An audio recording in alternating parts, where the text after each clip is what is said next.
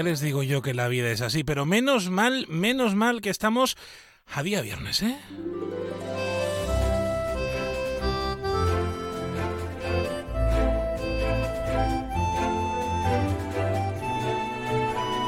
En Onda Cero, más de uno Bahía de Cádiz, con Jaime Álvarez. Bien hemos empezado, ¿eh? Diciéndole, sí, sí, estamos a día viernes. Es la gana que tengo yo de que sea viernes.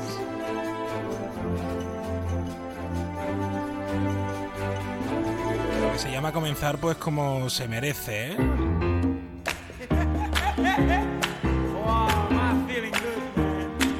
Bueno, amigos, amigas, estamos a jueves. Por mucho que me duela, ¿eh? por mucho que me duela. Ese es el tiempo del más de uno de la Bahía de Cádiz a la 1 y 20 minutos 00. Les eh, contamos que lo saben todo el deporte aquí en este tiempo de la radio, en el tiempo de la radio más cercana. En el tiempo del más de uno, en este caso sería el tiempo de Onda Deportiva Cádiz con José Antonio Rivas, que viene con todo el deporte más caído para que usted lo sepa perfectamente.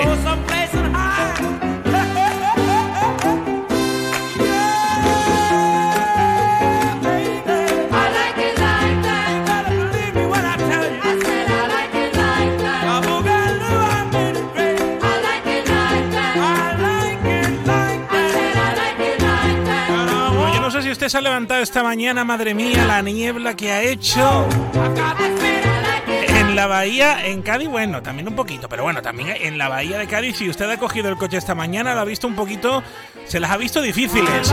Agencia Estatal de Meteorología, Marta Alarcón, que la tenemos explotadita todo el día trabajando mirando las nubes, por favor, dinos que va a venir la lluvia. Buenas tardes. Muy buenas tardes. En la provincia de Cádiz tendremos cielo nuboso cubierto sin descartar precipitaciones débiles. Las temperaturas máximas se mantendrán sin cambios o descenderán quedándose en cifras de 20 grados en Algeciras y Arcos de la Frontera o 19 en Cádiz, Jerez de la Frontera y Rota. Y de cara a mañana seguiremos con intervalos nubosos con precipitaciones débiles durante la madrugada y por la tarde. Las temperaturas descenderán de forma acusada quedándose en de 18 grados en Cádiz y Algeciras, 17 en Arcos de la Frontera y Rota o 16 en Jerez de la Frontera.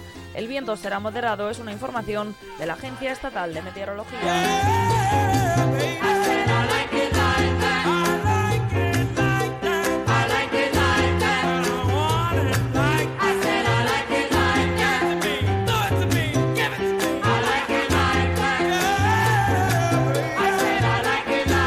12 y 22. Fino, amontillado, oloroso, palo cortado. Pedro Jiménez. Don Zoilo, todo Jerez en una gama de sherries exquisitos embotellados en rama. De la forma más natural, manteniendo toda su intensidad, sabor y color. Gama Don Zoilo 15 años, de bodegas Williams ⁇ Humbert. Somos Jerez. Disfruta con un consumo responsable. Y así está la provincia de Cádiz.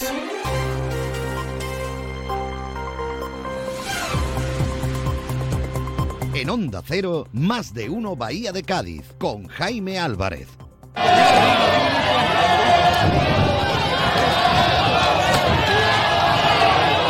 Sonido de hace unos minutos en el puerto de Algeciras, donde hoy se están concentrando los agricultores del sector primario que quieren bloquear el puerto hasta las 6 de la tarde. Ya han habido algunas cargas eh, policiales. Esto, como decimos, sonido que nos llegaba hace unos minutos. Luego se lo vamos a ampliar todo a partir de la 1 y 35. Esta mañana han salido desde el circuito de Jerez por la A381. Han ido en caravana, no con tractores, porque así la subdelegación no se lo ha autorizado. Esto, como decimos, eh, es una de las noticias del día, pero les contamos más. Y es que adelante, Izquierda Gaditana, ahora en clave más eh, local, propone varias propuestas para este próximo pleno ordinario que se va a celebrar en nada, en, en pocos, eh, pocos días. También propuestas para los presupuestos.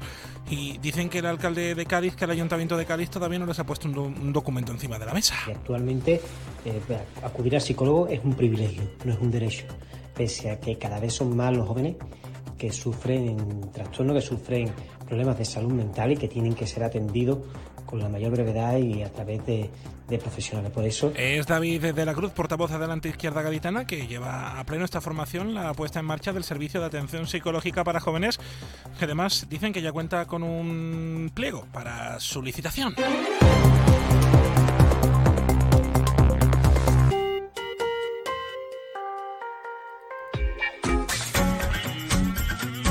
Pero hoy vamos a hablar de muchas más cosas, muchísimas más cosas. Y de un debate abierto en estos días en la ciudad de Cádiz ¿Qué pasa con el carnaval? ¿Qué pasa con el carnaval en la calle, con el botellón en la calle, con el modelo de fiesta que tenemos? El lunes que viene vamos a hablar aquí en la radio con Lola Cazalilla, o con Lola Cazalilla ya, no, eso fue la legislatura pasada, eso hablaremos con ella. Uy, yo que estoy en Algeciras, que hoy es viernes, vamos a hablar con Lola, no, con Beatriz Gandullo, delegada de fiestas del Ayuntamiento de Cádiz. Qué forma de empezar este tiempo de radio, ¿eh?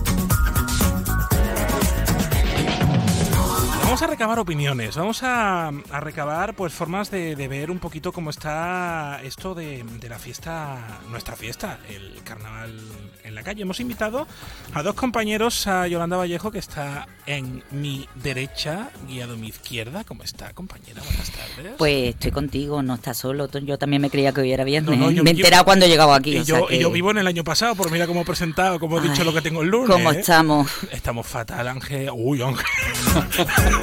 Andrés García La Torre. ¿Cómo está? Hoy estoy para retirarme. ¿Qué tal? ¿Cómo estás? Sí, bueno, eres un viajero en el tiempo que va, vuelve. Te doy paso, ¿eh? Te quieres, te cargas tú del programa y ya está, ¿eh? Bueno, y este hombre lo conocen por, un montón de cosas, por unos cuantos de kilometrajes que lleva en el carnaval. No me voy a equivocar del nombre de Ángel Gago, ¿eh? ¿Cómo está? Buenas tardes. Buenas tardes, ¿qué tal? Bueno, pues eh, carnaval en la calle, que fíjense que en estos días hemos visto imágenes que, bueno, se vienen repitiendo en los últimos, en los últimos años pero sí que se están escuchando muchas voces en torno a que, a que hay que cambiar el modelo. Una de las que más puede llegar a sorprender es la de Antonio de María Ceballos, el presidente de Oreca. Y desde luego Cádiz lo que no tiene es espacio. Si fuera cualquier otra población, pues en las afueras se podía habilitar una zona eh, para que se concentraran los jóvenes y ponerle allí unas fiestas y unas cosas para que ellos tengan su, en su propio ambiente, pero en Cádiz eso va a ser difícil. En cualquier caso, nosotros estaremos a disposición del ayuntamiento para lo que podamos asesorar, pues también vamos en esa línea de procurar que el carnaval sea más carnaval que, una botellona, que es lo que últimamente, desde hace ya muchos años, viene ocurriendo. Hola de Óscar Torres, portavoz del PSOE en el Ayuntamiento de Cádiz. ¿Cómo está? Buenas tardes. Hola, muy buenas tardes. Bueno, eh, ¿hay que darle una pensada a este modelo del carnaval en la calle o cómo lo ve el PSOE?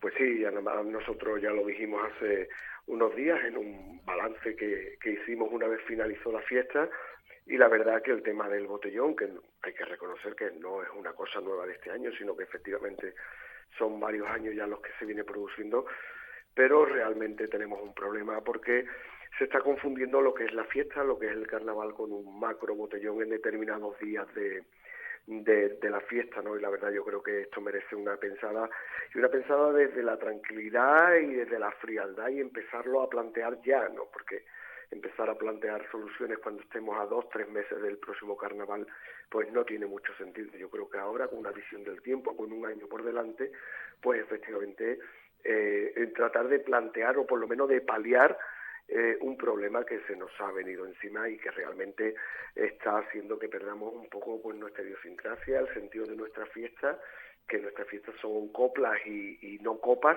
y desde luego ese tipo de turismo que viene y esa cantidad de autobuses, ¿no? que el pasado sábado eh, pues se cuantificaron en más de 400 autobuses, que eso es una auténtica barbaridad para una ciudad del tamaño de la nuestra y sobre todo para un casco histórico como del tamaño del nuestro, pues eso hay que replantearlo y empezar a poner soluciones. Le pregunto a un carnavalero que lo vive en la calle y que lo vive también en el Falla, Ángel Gago, ¿cómo lo ves? Eh, primero que nada, voy a, que tengo muchas cosas acumuladas para decir, ¿vale? Primero que nada, mm, no se va a hacer nada, ¿vale? Que quede claro que llegará octubre y diremos, ay, pero no ha llegado, no se va a hacer nada, porque el carnaval nunca se hace nada, ¿vale? Ni el, ni el PP, ni el PSOE, ni Podemos, ni ninguno. Eh, el botellón lleva haciéndose desde que tengo uso de razón. No, esto es dos años. Yo tenía 16 años y ya tengo unos pocos y yo hacía botellón. ¿Qué hay más? Sí, pero que ha pasado toda la vida de Dios, que es que nos estamos llevando las manos a la cabeza con una cosa que ha pasado toda la vida de Dios. Y que yo diga que estoy que no vengan para el concurso, que venga quien quiera. Eh, es verdad que, por ejemplo, las barbacoas trofeos no la cargamos de éxito, ¿no? Porque lo potenciamos. Esto no lo estamos potenciando en el sentido de hacer botellón. Lo que sí, por una vez que no sirva de precedente, estoy un poco de acuerdo con, con, con el señor de Oreca. Eso, eso es noticia, ¿eh? Claro, y por eso digo, y, y ya me estoy haciendo mayor por lo visto, porque para estar de acuerdo con ese hombre este, este, no tengo que estar muy bien. Que yo he estado, por eso yo, yo he dicho que puedo ser consejera de fiesta, porque yo he estado en muchas fiestas, he estado en San Fermín, he estado en, el- en la fiesta del Pilar, y todas, todas, todas tienen una zona que es apartada y para las jóvenes. Tienen conciertos, tienen en, en- en Zaragoza se llama eh, Interpeñas y ahí están los conciertos, tienen, tienen las ferias, tienen todo y aparta un poco a, todo a un montón de gente. Aquí no se hace nada porque eh, lo que queremos es que venga así, con lo menos posible eh, se hace el carnaval. Si no se mueve mejor, si no se ponen luces mejor y todo dinero. Creo que el carnaval mm, se autogestiona y el que pongan, porque pasa con todo. Yo recuerdo perfectamente con Teófila hablar eh, hace muchísimos años de esto mismo. De decirle que yo, ¿por qué no se le ofrece en la Punta San Felipe, no en la zona franca, en la Punta San Felipe? Porque yo, si te das cuenta, los botellones se hacen para ir o a la carpa o, a, o al MoMA. Y de hecho los autobuses Es para vienen eso. con la entrada. Me parece a uno o a perfecto. otro. Es que de qué se escandaliza a la gente. No habéis tenido 16 o 17 años. Estoy totalmente de acuerdo contigo porque además tú dices que ya tienes una edad, yo tengo más que tú todavía y efectivamente aquí mm, yo creo que estamos perdiendo un poco el norte en el sentido de o somos los hinchapelotas, pero hay muchísima gente que viene atraído por otro tipo de Claro. fiesta y que además, como bien está diciendo Ángel, no hay que escandalizarse. En el 2005, que también ha llovido ya, que después nos parece que el 2005 está ahí al lado, pero son 20 años, Antonio Montiel decía que se pusiera un cartel en las puertas de tierra que pusiera Amo escuchar. ¿Amo escuchar qué? Mira, yo, yo, yo he cantado el año de los de los de los 2007 sería de los para el desembarco de los Mardías en la catedral había un tablao. Yo estaba cantando y estaban volando los botellones, ¿vale? Yo no me escandalicé, obviamente, sino que dije, me voy a cantar un cumple me fui, no pasó más, ¿vale? Pero yo he cantado y estaba la plaza de la catedral empetada de botellones. Y era otro signo político. ¿eh? Claro, el problema es que ha intentado juntar dos fiestas que son antagónicas, que es el Carnaval del Botellón, del que todos hemos participado, y Pero- el de la Copla, igual que en San Fermín. Pero ha que puesto yo no, pero que yo no lo veo tan antagónico. Pero que en, en San Fermín, Que que no, que puesto no. un buen ejemplo, no tienes a la gente borracha en mitad del recorrido Sí, de la calle sí, Estafeta. no, los- la calle Estafeta no, pero está en la Plaza del Castillo. Yo he dormido en la Plaza del Castillo. Claro, pero Plaza no del Castillo, la plaza principal de, de Zaragoza. No dice plaza, del- de, esto. Eh, ahí hay los conciertos, mm, eh, los mejores conciertos se hacen en esa plaza. Yo he dormido en esa plazoleta. Dormido en la calle, tirado. la- yo. Y ellos lo tienen más, los de su ciudad lo tienen más que asumido que eso también es eso. Lo que pasa que eh, eh, no, es que es que todo va en esto. Después a, lo- a, lo- a los comerciantes les gusta vender los botellones y pone sus barras porque Oreca se escandaliza, pero Oreca pone barra. Eh, a mí no man- a mí vestido de romano no me han dejado entrar en un servicio. A mí. No es que yo sea más que importante, No, pero pero, que- vestido de romano, que, que yo no iba disfrazado y no me dejaron entrar en un Estoy servicio, de acuerdo tío. contigo. Porque al final Entonces- la- la agru- las agrupaciones, uno de los grandes problemas es que son las protagonistas o grandes protagonistas de la fiesta, pero se convierten en unos parias también. Claro que somos unos parias, pero, pero, por vuestra pero, cuenta. lo- pero los, los que primero te, te- te hacen unos parias, o no, no todos, ¿eh? obviamente, vamos a poner oreca. Vamos a poner los comerciantes. Los comerciantes pasan de ti tres kilos, porque ven que en esa semana se van a forrar. Y ahora, lo- ahora nos escandalizamos.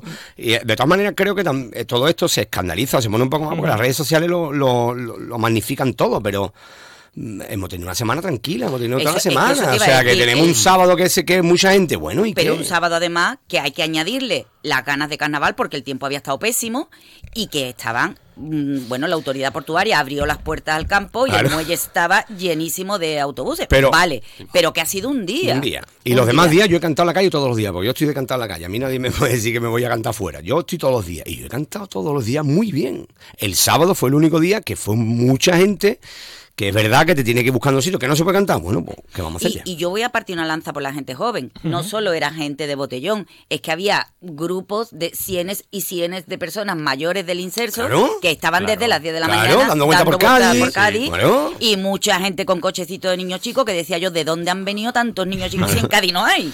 Para yo, verlo. yo creo que la gente se escandaliza. Y es verdad que si, si quieres que no esté el centro lleno como... Es que, es que me- me- me- me- yo no salgo de mi asombro de que la gente se escandalice con el botellón. Yo es que no, no han hecho botellón en la vida, yo es que no lo entiendo. Porque yo he hecho botellón. ¿eh? Y, y de hecho las agrupaciones hacemos botellón, que es que parece que la gente no hace botellón. La gente hace botellón las de Cádiz, ¿eh? Coge- compra su botella y se, y se va a una esquina a beber. Que es que parece que no. Pero bueno, que se creen que el carnaval somos que nada más que tienen que escuchar. Que no, que no, que el carnaval también es una fiesta de, de- de pasarlo bien, de lujuria, de, de no sé cuánto, de chavales enrollándose. Y que son Que las sí. fiestas de la ciudad y que tienen que dar oferta a la Claro, gente que le eso- gusten las coplas Claro, y al que no le a, gusten las eso- coplas. a esa es la otra cosa. No pongan los conciertos en San Antonio. Ponlo en la punta. Claro. Porque el O que el vaya, muelle. o en el muelle, O- o ¿y en el muelle lo tiene al lado, pero lo pone en la punta o lo pone muy lejos. ¿Os acordáis cuando antiguamente pusieron la vela de Los Ángeles a tomar por culo? Pues es una idea perfecta, poner unos autobuses lanzaderas y la gente lo tiene allí, allí en la lejanía. Bueno, que vayan andando y así se les va pasando. Sí, pero bueno, pero ya te digo yo que no, que yo, yo no iba andando, a la vuelta no va andando. El Walking Dead por toda la ciudad. No, es que lo tengo clarísimo. Pri- primero tienes que tener imaginación y ganas, que no van a tener ninguno. Ya te- lo, os lo digo, ¿qué, qué fecha estamos? Estamos en marzo, ¿no? En febrero todavía, ¿no? Pues el año que viene, en octubre, si nos llamamos otra vez o esto, todavía no se, ha- no se, ha- no se ha solucionado. Sucederá como con el concurso, que llega a Igual. diciembre y dicen, ostras, es que El carnaval el tiempo es encima". inmovilista. Porque Aníbal- el carnaval gana mucho dinero los ayuntamientos de distintos signos políticos y dicen, ¿para qué voy a tocar nada? Si yo gano mucho dinerito con esto, yo no toco nada, no cabreo a mucha gente, los que están bien, pasará esto. Porque hay. Yo estoy deseando escuchar a Oscar Torres, que tiene que estar tomando nota de todo. Y, y- y- Claro, pero en la oposición es muy fácil decir las cosas. ¿Y usted cómo lo ve, Oscar Torres? Bueno, la verdad que es muy enriquecedor eh, escuchar opiniones de todo, de todo, de todo signo, ¿no? Tanto de Ángel, por supuesto, que lo vive desde dentro, como, como autorreconocido y como persona que evidentemente ha- hace el carnaval, ¿no? O, o compañeros de Persona de reconocida, más que no, y, y además una persona, pues como él dice, él vive la semana de carnaval en Cádiz, ¿no? Y desde el que empieza el concurso hasta el domingo de piñata. Y eso, pues, evidentemente le da una visión, pues, muy muy real de, del día a día de, de la fiesta, ¿no? Compañeros de los medios de comunicación. Al final de lo que se trata, yo, y, también lo decía hace unos días, yo creo de, de que haya convivencia entre eh, mm, todo el carnaval en su conjunto, es decir, desde la persona que quiere eh, venir a pasar, la persona joven que viene a pasárselo bien, hasta el que viene la persona de otra edad que viene dedicado exclusivamente a escuchar o detrás de las agrupaciones, o quien viene a un concierto. Yo coincido eh, que quizás la Plaza de San Antonio no sea el sitio ideal para hacer un macro concierto, pues es posible que haya que buscar una alternativa, también teniendo en cuenta la, disponibilidad de que nuestra ciudad, pues una ciudad que no tiene demasiados espacios, eh, digamos, libres, ¿no? Pero evidentemente yo lo que sí coincido, y, y creo que lo he comentado antes en la primera pregunta que, que me hacías, es que esto hay que empezar a, si se va, si realmente hay voluntad de replantear algo, de plantear algo, pues hacerlo desde ya, ¿no? Desde ya. No tiene mucho sentido que haya que si mesa de participación o anteforo o lo que quiera, como queramos llamarle, empieza a Per- ver. per- perdona, te voy a interrumpir con esto de los foros. No, yo digo una cosa, a los políticos ¿para qué se les paga? Para que, para que imaginen y para que decidan. Yo, como parte de no sé cuánto, yo no, tengo por qué sentarme con darte ideas a nadie. Para eso os pagan a, a los políticos, para que os reunáis, para que Bueno, os pero veáis. mira, No, un momentito, déjame ter- Venga. eh, mira, eh, Vamos a dejar que- terminar a- No, que a- digo que, a Oscar. es que después. a Oscar, que no, vale, perdona, sí, sí, es que después eh, eh, le echamos. Eh, ech- eh, es echar balones fuera. Las mesas de participación son echar balones fuera. Porque al final no valen para nada, alargan, alargan el tema y al final la decisión la va a tomar el que la va a tomar, para eso se le paga.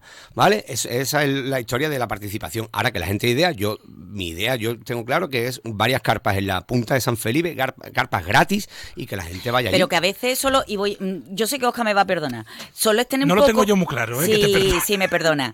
Eh, solo es tener un poco de sentido común. Tú no puedes meter la cabalgata del humor, llamada antes desfile carnavalesco y antes no sé cómo se llamaba, Por el por centro. el pleno centro, tío. Dale la vuelta a la circunvalación por la Alameda. hacía, si no me claro, equivoco, ¿no? La meten por el centro y lo del sábado por la noche Claro. mm, era de miedo, pánico y horror porque no había manera de transitar porque es todo el centro. Yo he, ido, yo, he ido la, yo he ido a la cabalgata del humo y, se, y se era todo, todo por fuera, era Claro, todo la fuera. circunvalación por la Alameda. Va-. Vamos a dejar que termine Oscar, que le hemos interrumpido, que le voy a tener que invitar y le voy a tener que hacer una mudanza a Oscar. Parece esto el pleno, Oscar, no te dejamos hablar, tío. No, no, que va, yo, que al contrario, más con vosotros, ¿no? Es decir, que sí, que, que sin problema. Eh, mira, mm, vuelvo a lo mismo, ¿no? Hace unos días, el, el lunes creo que fue, ¿no? Una vez terminó el carnaval, nosotros hicimos un balance porque creo, además, que es nuestra obligación hacerlo. Y decía Ángel que desde la oposición pues es más fácil. No, no, no, estoy muy de acuerdo en el sentido de que en la oposición estamos en la obligación, no tenemos capacidad para tomar decisiones, porque efectivamente no tenemos, pero sí estamos en la obligación de aportar ideas y de tratar de aportar soluciones y de que aquello que es lo que pensamos que no se está haciendo bien, pues de plantear alguna alternativa. Creo que eso es la responsabilidad que, que, que, tenemos, ¿no? La de en los que estamos en la oposición, pero Evidentemente, evidentemente, habláis de la cabalgata del humor y yo lo dije, no lo estoy diciendo el jueves, lo dije hace cuatro días, la cabalgata del humor este año pues ha estado mal planificada, muy mal, ha estado mal porque como habéis dicho, no sé si ha sido eh, Yolanda o Ángel, eh, por la periferia del casco antiguo, otros años ha estado la cabalgata del humor y ha sido, pues ha estado mucho mejor de lo que ha estado en, en el foro y sobre las mesas de participación. Mire, esto, esto de las mesas de participación nosotros lo dijimos hace unos meses y la misma opinión que teníamos con los foros. Un equipo de gobierno, sea del signo político que sea, y aquí nos metemos todos, ¿eh? cualquier partido político. Lo que no puede es meter la cabeza de avestruz entre las piernas pensando que las decisiones mm, la tiene que tomar el, eh, las fuerzas vivas de las fiestas. No, las decisiones las toma el ayuntamiento, porque esto es una fiesta municipal que se financia con dinero municipal y por lo tanto la responsabilidad es municipal. Entonces es muy fácil, insisto, aquí nos metemos todos, ¿eh? que no estoy diciendo ni el que está, ni el que estaba, ni el que estará, nos metemos todos. La responsabilidad es municipal. Yo lo, yo lo que creo que el carnaval, el carnaval lleva eh, el, carnaval inmovilista, ¿vale? Pero yo creo que el carnaval hay que darle una vuelta. El carnaval lleva así desde que yo tengo uso de razón. Tengo 48 años, ¿vale? Yo creo que el carnaval no se ha movido desde hace 30 años, no se, no se ha movido casi nada, salvo algunas cositas. Y el carnaval hay que replantearlo de otra manera, porque el carnaval no es lo que era. Eh, ni, los, ni los carruseles de coro son lo que eran, ni la calle es la que era, ni todo es lo que era. Y hay que replantearlo de darle una vuelta a todo pero pero de, un 360 grados, ¿no? el problema es que, ¿quién, se, quién se atreve precisamente cuando nadie algo que funciona y que está Claro, te dinero, dinero y tal, dice, yo no me muevo nada, pero el carnaval necesita. Yo el otro día, una de estos dije que por qué a los coros se le daba dinero a los caruses de coro cuando los caruses de coro ya no tienen ese tirón. Eh, el carnaval hay que replantearlo entero. Hombre, porque es un carnaval diferente al de hace 30 años. Y se está midiendo con las mismas reglas que, que hace 30, 40 años. Es verdad lo que tú decías de la, de la cabalgata de, del humor, la cabalgata del humor, quien la vuelve a meter por las calles del centro es el anterior equipo de gobierno. Luego, no hace falta, no es una cosa inmemorial ni tradicional que se puede cambiar perfectamente. O sea, lo que no funciona se cambia y lo que funciona pues vamos a tirar para adelante. Con respecto a los conciertos, pues verdad que se puede buscar una zona. Es que cualquier ciudad de España tiene su recinto ferial fuera de la ciudad. Yo lo he vivido en San Fermín y en Zaragoza. Las fiestas del Pilar tienen, a no ser que tiene un, al lado del ayuntamiento un concierto muy, muy no sé cuánto, los demás, todos los conciertos están a tomar por culo. y porque al final tiene mogollón de gente que llega atraídos por esos conciertos, se va a donde están el resto de las agrupaciones y les molestan las agrupaciones. que tiene a los chavales, que yo no critico que hagan botellón, porque yo obviamente lo he hecho, pero es que los tienes viviendo y están diciendo es que me está molestando. Es, que no, podemos hablar porque ¿Quién es este caso que me está cantando? exactamente, exactamente. Y luego hay otra parte importante. Nosotros hemos convertido la carpa que tradicionalmente, fíjate, con los años que yo tengo, yo los bailes del falla no los vi, pero la, carpa, era muy bonita para nosotros. La carpa en todas sus ubicaciones y el último domingo de carpa, que además era el día del corista durante muchísimos años, iba, bueno, pues íbamos a lo que íbamos pero era una cosa de carnaval y la gente iba disfrazada. Mis hijos flipan cuando yo les digo que a la carpa íbamos disfrazados. Y dicen los niños, ya que yo una discoteca. ahora, ahora vamos a entrar sobre a qué ibas a la, a qué ibas a la carpa, Yolanda. Ahora vamos a entrar a, qué ibas a la carpa, pero le quiero eh, pedir a, Como todo el mundo. ¿Y a qué iba a la carpa? a Oscar Torres, para aprovechar que sé que tiene usted un día un poquito ocupado, por si usted quiere añadir algo más. No, a ver, yo eh, me encanta compartir reflexiones, sobre todo con gente que hace carnaval, en el caso de Ángel, ¿no? Gente que hace carnaval y que está dentro y que mejor, es que, mejor que ellos, pues nadie eh, va a saber eh, plantear soluciones. Y, pero insisto, plantear soluciones desde, desde el, teniendo muy claro que la responsabilidad es de quién es, ¿eh? es de quién es y no es otro que del Ayuntamiento de Cádiz. Yo insisto en, la, en el carácter público de la, de la fiesta y de la toma de decisiones que tiene que ir desde, desde lo municipal y desde el Ayuntamiento de Cádiz. Eso insisto muchísimo. A partir de ahí, Eh, lo que está bien, pues mantenerlo, porque ni todo está bien, ni todo está mal, y lo que está mal, darle soluciones y buscar soluciones. A mí me gustaría insistir, insistir en la idea de la convivencia, es decir, de que mm, hay gente que puede venir aquí a Cádiz, o propios gaditanos y gaditanas, que lo que buscan es escuchar coplas de una manera tranquila por las calles, pues que tengan esa posibilidad y la gente joven que va buscando fiestas propia de su como hemos hecho todo el mundo, pues que también tengan su espacio. Pero que eso genere una convivencia y que no genere un enfrentamiento, y que no genere un enfrentamiento, sobre todo porque evidentemente, y yo insisto, nuestra ciudad es una ciudad que tiene una capacidad de acoger personas limitada por nuestras dimensiones eh, geográficas, es decir, no porque no queramos que venga más gente, porque son las puertas están abiertas, evidentemente, que venga quien quiera, pero tenemos que eh, saber organizar saber organizar esa cantidad de gente, ese flujo de, de, miles y miles y miles de personas que vienen determinados días de la fiesta. Pero es que si se organiza bien, si se organiza bien, no tiene por qué generar problemas y la convivencia está garantizada. Bueno, Óscar Torres, portavoz del PSOE en el Ayuntamiento de Cádiz, le doy las gracias por haber intervenido vía telefónica. Nos tenemos que ver un día por una cervecita los cuatro, ¿eh?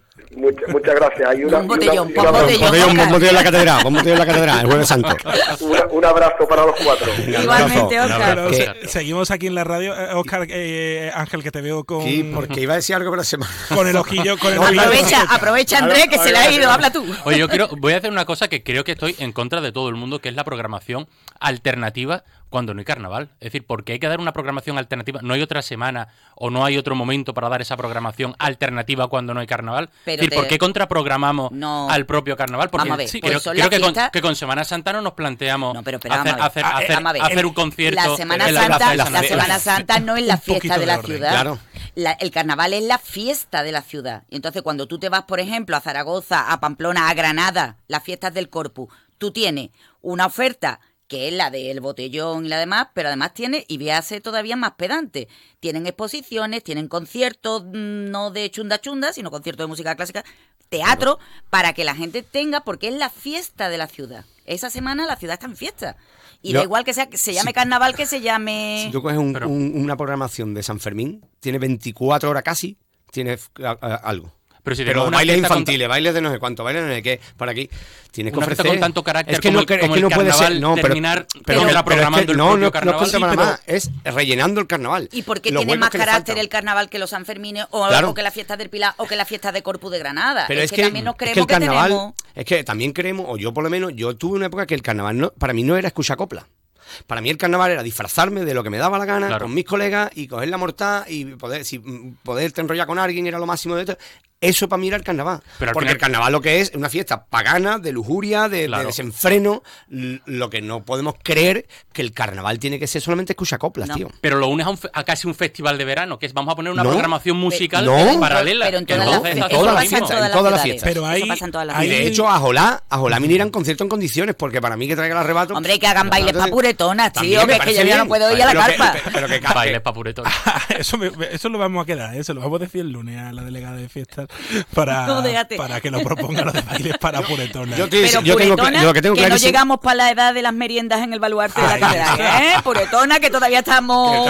el bingo todavía no. el bingo queda lejos. el bingo queda lejos. Pero que te, digo yo a ti que en cuanto entre la Semana Santa y entre el cuanto, se olvidó todo esto. Sí. Mira, ya te lo digo yo a ti, vamos... Y además con, una ventaja que, que, lo hemos comentado aquí, que realmente no ha habido ningún incidente grave como otros años, que ahí es cuando igual se dicen vamos a tomar medidas serias. Para ver cómo estaba Cádiz de empetado, no había nada. Yo no he visto ni una bronca. Y las calles limpias al día siguiente. Eso, es, hay, que hay, que felicitar a todos los trabajadores y trabajadoras de, la limpieza, porque es espectacular porque yo he viajado un sábado noche de un sitio a otro y... Eh, em, y han ido detrás tuya los carritos limpiando casi. No, no, pero me, eh, todo el mundo me anda donde le daba la gana, porque antes lo hacíamos más escondida, ya a la gente le da igual que vale, que bueno, son chavales, yo lo, es que hasta lo puedo hasta comprender, pero es que al día siguiente es que estaba de Cádiz espectacular. Y bien temprano, ¿eh? Una, sí, sí, una hora después de terminar el concierto del viernes en San Antonio ya estaba todo prácticamente ah, pero espectacular, bardeado, o sea, un 10 a todos los, a todos los trabajadores. Fíjate, Jaime, cómo estamos de mayores. No, estamos ya aquí como la, limpieza. La limpieza. La verdad que es, un, es una cosa que también hay que poner cuando hablamos de un carnaval, eh, Claro, que es cómo, claro. cómo queda la calle el día siguiente, para irnos a carnavales de dimensiones y de caracteres más o menos parecidos al de Cádiz, el carnaval de Badajoz y el carnaval de Tenerife. Son carnavales masivos. No vaya a comprarme esos zogones de Cádiz, por favor. ya ¿eh? lo sé, pero lo estamos hablando. Con lo bien estamos, que íbamos. Estamos, est- estamos hablando en cuestión de, de esa organización y también lo que ha dicho André, la programación paralela que tienen esos carnavales y la programación carnava- eh, paralela que tiene el carnaval de Cádiz. Eh, hay eh, esa otra oferta para la gente que va a venir, porque el que va a venir a Cádiz en carnavales va a venir al carnaval sí o sí. Y quiere encontrar, pues a lo mejor quiere encontrar un concierto, quiere encontrar una carpa o quiere encontrar otro tipo de ocio más que el de escuchar coplas en la calle. Y para mí, y para mí hay otro problema de que tiene Cádiz, es que la programación es por la tarde noche. Sí. Por la mañana nunca hay nada. Nada. Y el que viene con una semana de vacaciones, llega por la mañana y dice, ¿qué hay? ¿Dónde hay nada? No, no, la pregunta es a las 10 de la mañana, ¿dónde está el carnaval? Que me da un coraje nada más Bueno, de grande. también lo preguntan en agosto cuando llegan, ¿eh? Y, No, dice, no, bueno, y pero aquí, y las chirigotas como si esto En fuese... esta, en esta semana particularmente, eh, porque los gaditanos y las gaditanas estaremos de fiesta, pero tenemos la mala costumbre de trabajar por la mañana. Es lo que tú te vas a trabajar y la gente, oiga, perdone, ¿por dónde está el carnaval? Pero yo creo que debería, eso es un, ot- otro problema, yo creo que deberían de poner cosas por, por la mañana y... eh, yo es que yo digo que yo he visto, la, la- la mejor organi- organización que yo he visto es San Fermín. Eso está perfectamente organizado, tío. Tiene un, un plan entero todo el día, la limpieza, todo. Y eso es, mm, si aquí hay borracho y no cuánto allí, ya ni te cuento. No, e- es, al fin y al cabo, lo que dices de, de San Fermín, ellos tienen también una programación paralela. Sí. Pero vamos, no te lo pero, pero tres veces, bueno, tres, que no tiene ni gastronómica, comparación y gastronómica. Gastronómica, porque es verdad que este año, bueno, desde hace ya un par de años, cuando esto de haber desplazado las citas gastronómicas pestiñadas y ponerlo más cerca del carnaval, yo creo que nos beneficia también a la fiesta. Y además ahí hemos estado la gente de Cádiz. O sea que ahí es muy raro que te vengan autobuses de la provincia para venir a, a la Erizar. No lo contemos mucho, no lo digamos, por lo menos preservemos eso. Pero es que en otras ciudades esos eventos gastronómicos están incluidos en la misma semana grande de la fiesta. Es que debería ser así, creo yo. Claro, y unifi- unificarlo todo. También de cara si queremos crear eh, para esas personas que vienen, eh, pues esa identidad de fiesta local nuestra. Claro, es que yo creo que eso enlaza mucho lo que decías tú, Ángel, de repensar la fiesta. Es decir, bueno, vamos a replantear las cosas, porque el problema es que como es, vamos a hacer el concurso y solamente nos centramos en el concurso. Cuando se está acabando decimos, es que hay que, es que, es que, hay que mirar la calle. Pero es que ya no da sí, tiempo a cambiar pero nada. que cuando hablamos de concursos que no se cambia nada. Que, que No, el año no, pasado empezamos en marzo por ahí, a que cambie, no te cambia nada. Y te digo yo a ti que no se va a cambiar nunca nada. Pero que hay un momento, cuando llega el mes de octubre, de noviembre, que ya en la calle, como se ve tan lejano, dice, Claro, bueno, claro, no se vamos a centrarnos primero en el sorteo, vamos a hacer... Y al final estás eh, engolosineándote todo el año y no y terminas por no cambiar nada porque siempre se te echa el tiempo encima. Pero si mira tu situación temprana que no hay ni no había ni iluminación. Ni iluminación había en tu fiesta grande. ¿Cómo vas eso?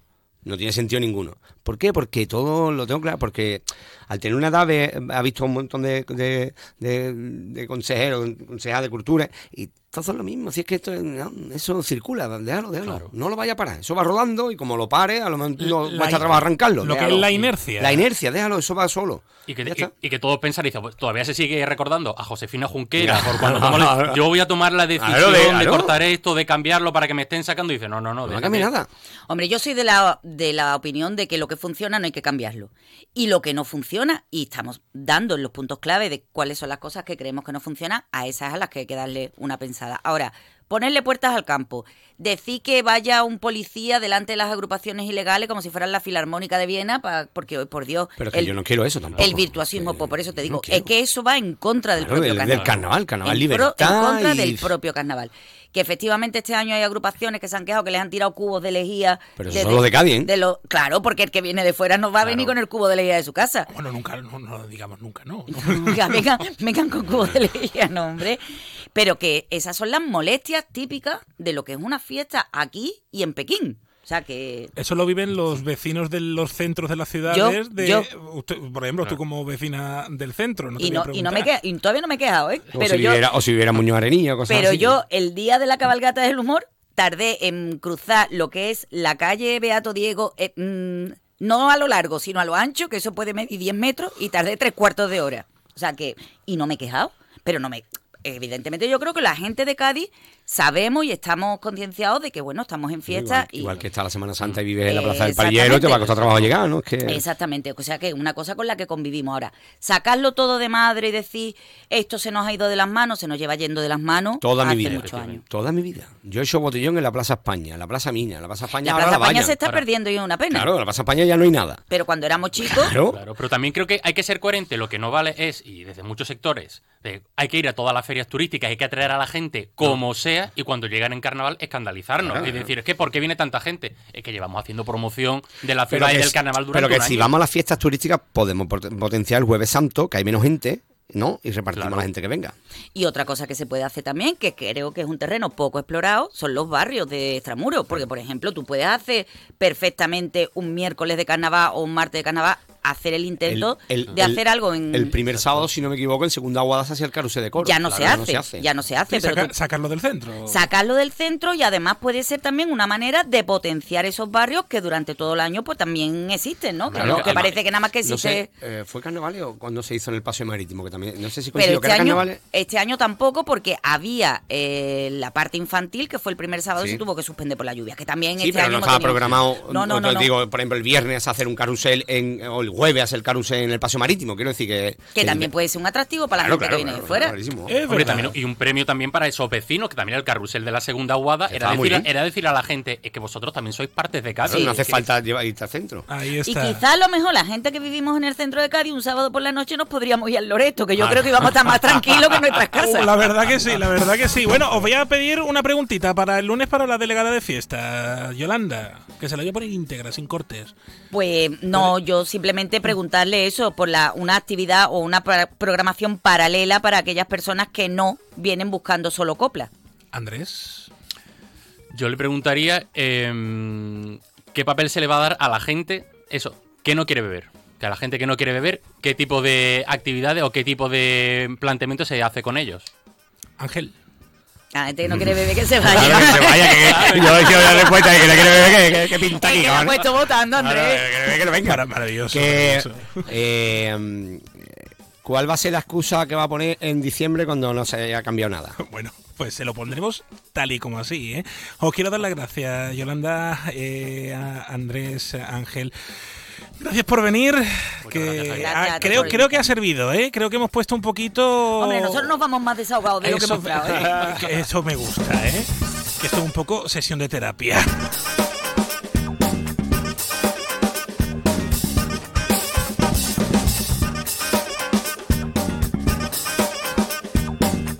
Doce y 57 minutos están en la radio, en Onda Cero, en el más de uno de la Bahía de Cádiz. Síguenos en Twitter. Somos arroba más de uno Bahía. Toc Toc, ¿te has enterado? Llegan los Suzuki Days. Tres días de descuentos exclusivos en la gama Suzuki. ¿Cómo? Así es. Hasta 6.500 euros de descuento en vehículos en stock y bono extra de 500 euros. Estrena Suzuki a precio imbatible. ¡Imbatible! Suzuki Days, 21, 22 y 23 de febrero. Consulta condiciones en tu concesionario. Véalo en Alvariza Motor, concesionario oficial Suzuki, Avenida Tío Pepe 21, Jerez. En el 629 40 85 30 Onda Cero te escucha. ¿Tienes dudas? ¿Quieres comentar los programas con nosotros? ¿Quieres contarnos alguna historia? 629 40 85 30 es el buzón del oyente. Mándanos un mensaje de WhatsApp y ahí te escuchamos. Porque Onda Cero Cádiz es tu radio. Te mereces esta radio. Onda Cero, tu radio. Nuestra profesión es nuestro vínculo. Únete para ser más fuertes. Exige para forzar el cambio. Actúa para decidir tu futuro. Para que enfermería y fisioterapia sigan avanzando el 6 de marzo en las elecciones sindicales del Servicio Andaluz de Salud. Vota SATSE, tu sindicato de confianza. 101.4 FM y 91.4 FM.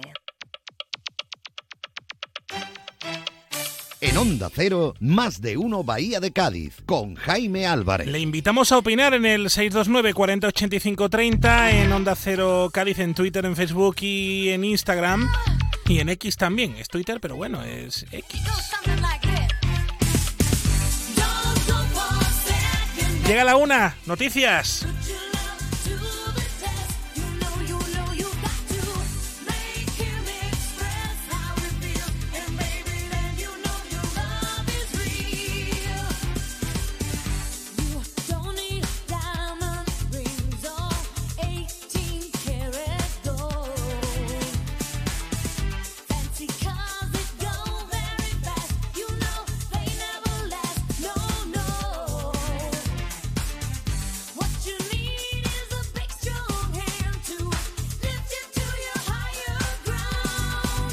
Síguenos en Twitter. Somos arroba más de uno Bahía.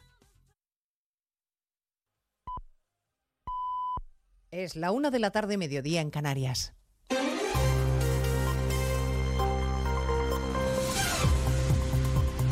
Noticias en Onda Cero. Buenas tardes, avanzamos a esta hora algunos de los asuntos de los que hablaremos con detalle a partir de las 12 en Noticias Mediodía, empezando con el caso de corrupción que ha estallado en Ferraz cuando el Partido Socialista aún se está reponiendo del golpe en las urnas en Galicia. Coldo García, el hombre al que Sánchez confió la custodia de los avales que le devolvieron la Secretaría General del PSOE, la persona de confianza de José Luis Ábalos, que antes de asesor personal del exministro fue portero de discoteca y que llegó a Ferraz de la mano de Santos Cerdán, se ha convertido hoy en una gran molestia para Sánchez. Ministros del gobierno como Pilar Alegría insisten en pedir que se deje trabajar a la justicia y se esfuerzan en poner cuanta más distancia mejor. La vergüenza ¿no? de que personas en los momentos más difíciles de la pandemia pudieran hacer negocio con este tipo de cuestiones y que en fin, la justicia investigue hasta las últimas consecuencias y, y trasladar, como le digo, nuestra máxima colaboración y nuestro trabajo cooperativo con la justicia para que este asunto se resuelva. En el Partido Popular se preguntan hasta dónde conocía Sánchez y si la salida del gobierno de José Luis Ábalos tuvo algo que ver. Núñez Feijóo exige al jefe del Ejecutivo que dé la cara y no se esconda, José Ramón Arias. El Partido Popular quiere llegar hasta el final de un caso que considera va a tener mucho recorrido y muchas implicaciones. Núñez Fijó le pide al presidente del gobierno que diga lo que sabe. Y el presidente del gobierno guarda silencio sobre los hechos e insulta a quienes le pedimos explicaciones. El presidente del gobierno que señaló a todo el mundo por casos archivados en repetidas ocasiones y que quedaron en nada, ahora se esconde y embarra ante una investigación abierta y gravísima. El presidente popular cree que Sánchez España le queda grande y le pide que si quiere destruir el, el PSOE haya él, pero que no se lleve por delante al país. Bueno, los implicados en esta supuesta trama de comisiones ilegales en la compra de mascarillas que habrían ido a parar a los ministerios de Transportes, Interior y a los gobiernos de Canarias y de Baleares han pasado hoy a disposición judicial en la Audiencia Nacional, aunque se han negado a declarar ante Ismael Moreno. Estamos a la espera de saber qué medidas cautelares impone el juez. No los va a mandar a la cárcel en todo caso porque la Fiscalía ha pedido la retirada del pasaporte y comparecencias periódicas. A partir de las 2 de la tarde les contaremos todas las derivadas de este caso de presunta corrupción, incluyendo los modos que se gastaba el asesor de Ábalos, que llegó a amenazar al alcalde de León al socialista José Antonio Díez, que hoy relataba en más de uno el enorme poder que tenía la mano derecha del ministro. Por supuesto, evidentemente él era su mano derecha, se era reconocido en todos los lugares, prácticamente era quien hacía de filtro en el ministerio, parece que todo lo que quisieras conseguir en el ministerio tenía que pasar por Coldo y por tanto eh, si Coldo te amenazaba pues era casi una amenaza eh, directa de, de, del propio ministerio, del propio ministro, ¿no? Hablaremos del caso Coldo o del caso Ábalos y les contaremos también el informe definitivo de la Fiscalía sobre la causa del tsunami. Finalmente la teniente fiscal ha ignorado a la mayoría de fiscales, no cree que haya indicios como para atribuirle a Puigdemont un delito de terrorismo, pese a que la mayoría de sus compañeros considera en el Supremo justo lo contrario. La fiscal no cree que haya indicios. Tenemos sentencia del caso Dani Alves, cuatro años y medio de cárcel para el futbolista por agresión sexual. El tribunal considera probado que la víctima no consintió. Tendrá que cumplir el futbolista además cinco años de libertad vigilada una vez que se haya hecho efectiva su condena. Los abogados de la víctima están satisfechos. Estamos satisfechos porque al final es una condena que reconoce eh, lo que hemos sabido siempre, la verdad de la víctima y el sufrimiento que, que, ha habido, con lo cual en ese aspecto debemos estar satisfechos y contentos por ella y por eh, todas. Satisfecha también la ministra de Igualdad, Ana Redondo, que celebra que la ley haya funcionado y también los protocolos. Que han funcionado los protocolos, tanto el protocolo de la propia sala de fiestas como los protocolos eh, en, las distintas instituciones, el, protocolo del ayuntamiento y los protocolos estatales. Es imprescindible la implicación de la sociedad para denunciar en cuanto se produce e intentar prevenir que estas violencias sexuales hacia las mujeres se sigan pro, produciendo. Por lo tanto, creo que los protocolos eh, funcionan y que tenemos que ser eh, muy rigurosos en su aplicación e insistir en mejorarlos y ampliarlos. Y hoy además, después de la tractorada en Madrid, siguen las protestas. En Valencia, donde los agricultores quieren bloquear los accesos al puerto, en Zaragoza o también en Algeciras, en cuyo puerto está Alberto Espinosa. Así es, eh, unos 2.000 agricultores de la provincia de Cádiz están en estos momentos en el acceso norte al puerto de Algeciras. Más de 150 agentes de policías y numerosos furgones en unos momentos de tensión porque ha habido varias cargas. Ahora la situación se ha tranquilizado y otro grupo de agricultores intenta cortar la Nacional 340, algo que no está previsto. El objetivo es estar aquí hasta las 6 de la tarde y paralizar la actividad del principal puerto del sistema nacional. Pues en 55 minutos hablamos de todo ello cuando les contemos lo más destacado de la actualidad de esta mañana de jueves 22 de febrero. Elena Gijón, a las 2, Noticias Mediodía. De nuevo, buenos días España. Protagonista, Luis del Olmo. Luis del Olmo era un enamorado de su trabajo. Protagonistas nosotros en acción. Abrió un camino que todos los demás seguimos. Le he respetado y le respetaré siempre. Información, opinión, entretenimiento. Para la radio cambiar es más que vivir. Sus principales virtudes yo creo que es sin duda la innovación, la independencia. Una parte de lo que entendemos por radio se la inventó Luis del Olmo. Te agradezco que recuerdes la historia de protagonistas. Una serie documental escrita y dirigida por Diego El mérito es de ustedes, amigos oyentes. Cada lunes, un nuevo capítulo de este podcast en la web y en la app de Onda Cero.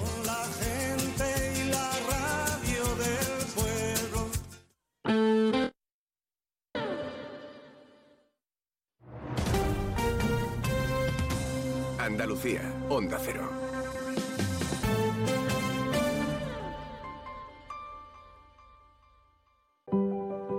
Andaluces somos líderes en poner el alma en todo, en sacar una sonrisa, en dar siempre la bienvenida.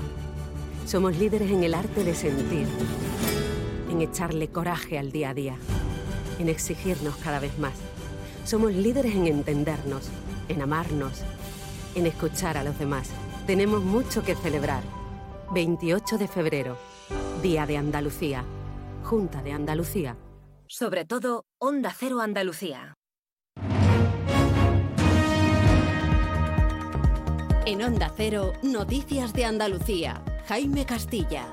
Buenas tardes, hacemos hasta ahora un repaso de la actualidad de Andalucía de este jueves 22 de, febrero, día en el que el presidente de la Junta, Juanma Moreno, se reúne con la ministra de Transición Ecológica, Teresa Rivera, en San Telmo esta tarde para avanzar en el acuerdo de Doñana tras la polémica sobre el decreto de simplificación de la Junta que finalmente ha modificado el cambio en la ley forestal. Moreno ha dicho antes de entrar a la sesión de control que está abierto al diálogo y sobre todo a impulsarlo mejor para este espacio natural. En el Parlamento, mientras tanto, las preguntas de los partidos se centran precisamente en asuntos como este decreto o en el campo y en Algeciras. Mientras tanto, agricultores y ganaderos bloquean a esta hora el acceso norte al puerto de la ciudad dentro de las movilizaciones convocadas por las principales organizaciones agrarias. Onda Cero Cádiz, Jaime Álvarez. Sí, desde el Ayuntamiento de Algeciras se recomienda a la ciudadanía no hacer uso de los vehículos particulares si no es necesario. Está previsto que haya cortes de tráfico intermitentes hasta las 6 de la tarde. Según la policía local hay alrededor de 1.500 personas participantes que vienen de todos los puntos de la provincia. Desde la organización alertan que está en juego la alimentación de Europa. En Ceuta, el gobierno de la ciudad autónoma pide la apertura ya de la aduana comercial que Marruecos mantiene cerrada y cuya posición no ha cambiado a pesar de la visita de ayer al rey marroquí por parte del presidente Pedro Sánchez. Onda Cero Ceuta, Yurena Díaz.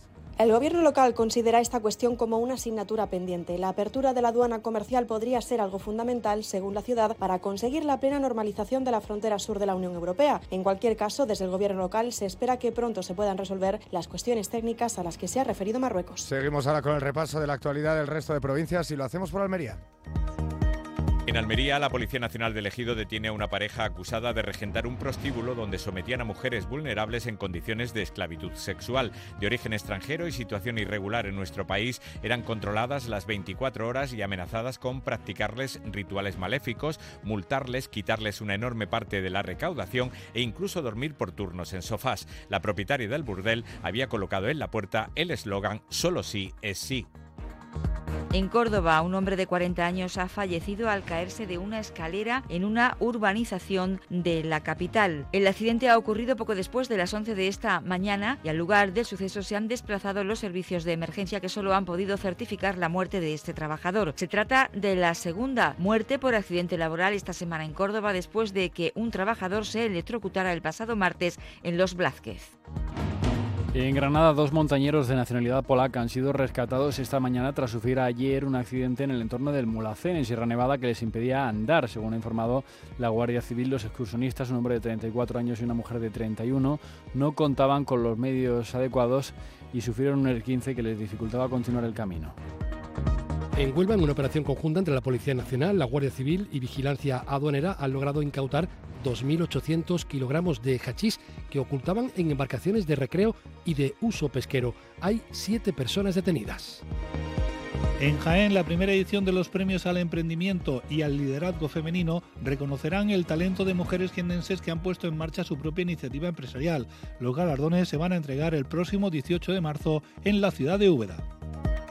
En Málaga ha sido detenido un hombre de 43 años por primero maltratar a su perro en la calle y posteriormente golpear a su madre cuando estaba siendo identificado por agentes de la policía local. A uno de ellos también le propinó un golpe en el pecho por lo que tuvo que ser reducido y puesto posteriormente a disposición judicial. Y en Sevilla, el Pleno del Ayuntamiento de la capital ha aprobado un descuento del 80% en el impuesto de construcciones, instalaciones u obras en aquellas actuaciones destinadas a crear pisos turísticos que conlleven la rehabilitación de un edificio protegido. Más noticias de Andalucía a las 2 menos 10, aquí en Onda Cero. Onda Cero. Noticias de Andalucía.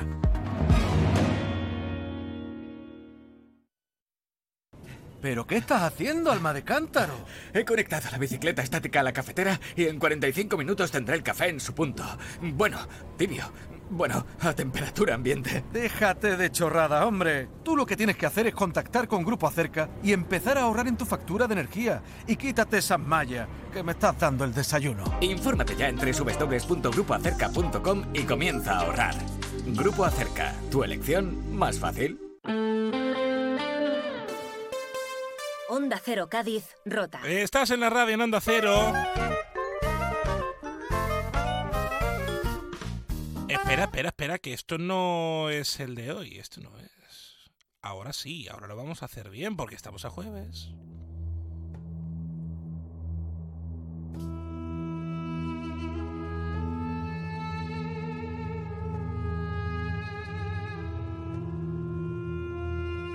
Hay tradiciones que hay que respetar en este programa. Si cada vez que hablamos de los emperadores y emperatrices de la casa, nuestros michis, ponemos una música como se merecen, como los emperadores, faraones que son. Y si hay monográfico de gatos, más todavía. Onda Animal con la Clínica Veterinaria Plaza de España, con la Clínica del Estadio.